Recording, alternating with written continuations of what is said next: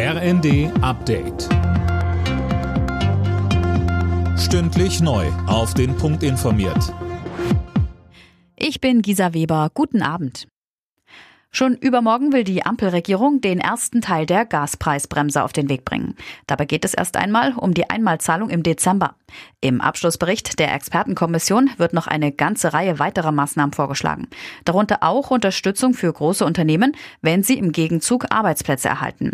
Arbeitgeberpräsident Dulger sagte. Was aktuell schon ein Problem ist, kann langfristig bedeuten, dass Teile der energieintensiven industriellen Arbeitsplätze dauerhaft ins Ausland verlagert werden.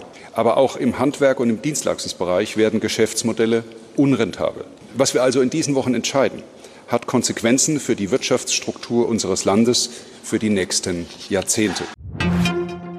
Der Warenhauskonzern Galeria Karstadt Kaufhof beantragt erneut Rettung in einem Schutzschirmverfahren. Das hat ein Unternehmenssprecher mitgeteilt. Es ist das zweite Mal in zwei Jahren, dass die Warenhauskette ein Insolvenzverfahren durchläuft. Konzernchef Müllenbach kündigte in der FAZ bereits an, dass Filialen geschlossen werden müssen.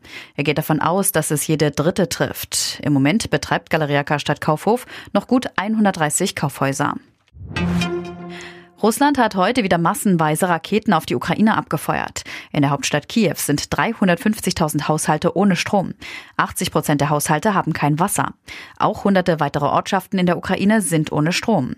Moskau reagiert mit den massiven Angriffen auf die Energieinfrastruktur, auf die jüngsten Drohnenangriffe auf seine Schwarzmeerflotte. Deswegen hatten die Russen am Wochenende auch schon den Deal für die ukrainischen Getreideexporte aufgekündigt. Der Oktober ist deutlich zu warm gewesen. Die Durchschnittstemperatur lag nach Angaben des deutschen Wetterdienstes bei 12,5 Grad. Das sind dreieinhalb Grad mehr als im langjährigen Mittel. Die Temperaturen waren eher wie in einem typischen Mai, heißt es vom DWD. Alle Nachrichten auf rnd.de